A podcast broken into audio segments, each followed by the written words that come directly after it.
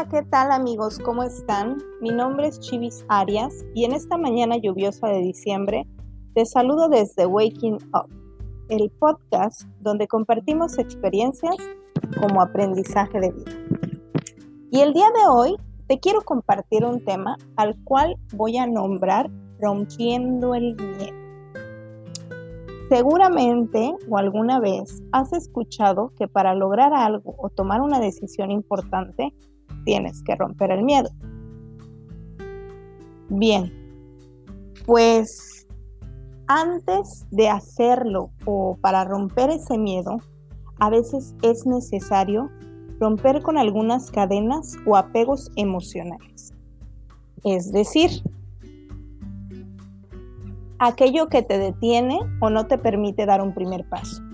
Puede ser culpa, puede ser inseguridad, puede ser baja autoestima, puede ser simplemente la rutina o la comodidad de estar en lo conocido, en el lugar conocido, en la situación conocida, haciendo lo que ya sabes hacer y te volviste experto en ello. Pero imaginemos una situación Imagina que tienes un amigo o tu mejor amigo o tu mejor amiga te invita a vivir en la misma casa para compartir la renta.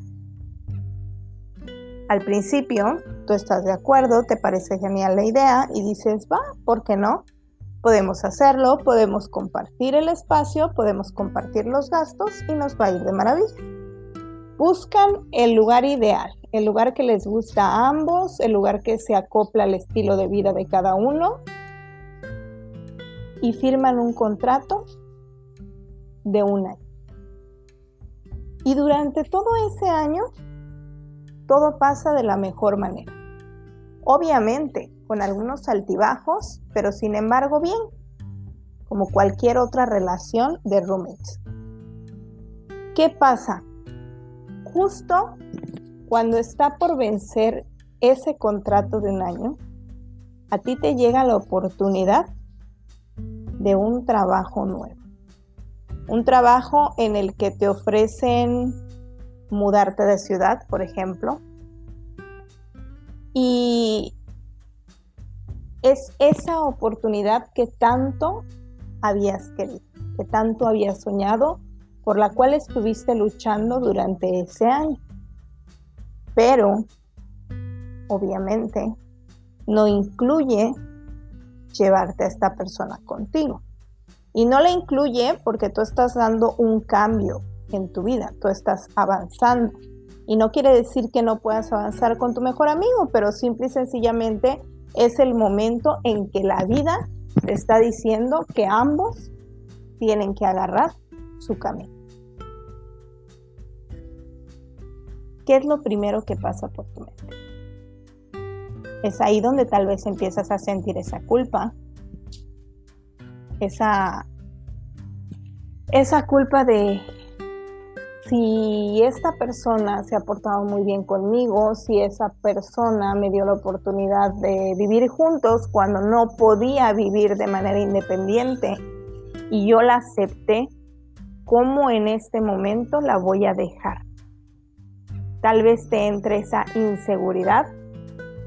¿Y qué pasaría si a donde voy no funciona? ¿Qué pasaría si no es lo que yo esperaba? O el autoestima. ¿Y si no soy lo suficiente para ese puesto?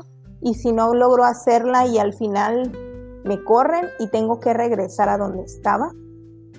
O tal vez esta parte donde dices, bueno, sí, me están ofreciendo una nueva oportunidad, suena maravilloso, es algo que siempre quise hacer, pero sin embargo estoy bien aquí, me siento bien en donde estoy, comparto tiempo con mi mejor amiga, estamos viviendo en una buena casa. Ya sabes, la rutina y la comodidad. ¿Qué es lo que puedes hacer cuando esta situación te invade, mas sin embargo estás 100% seguro de lo que quieres. Normalmente, cuando vamos a tomar una decisión tan importante para nosotros en nuestra vida, ¿qué crees que pasa? Nuestra mente, nuestro subconsciente, empieza a sabotear. Empieza a darnos todas esas razones de por qué no hacer. De por qué no mejor quedarte donde estás. Pero todas esas razones están movidas por esa culpa, por esa inseguridad, por esa baja autoestima o por esa rutina, comodidad de estar en donde ya conoces. ¿Qué es lo que yo te recomiendo hacer? ¿O qué es lo que a mí me ha funcionado hacer? Pues bien, yo te recomiendo que hagas una lista de lo que pasaría si dejas ir aquella oportunidad, si dejas ir eso que tanto quieres y te quedas donde estás. ¿Qué sería de ti o qué será de ti en el siguiente año? No sé. Tal vez te arrepientas por no haberla tomado.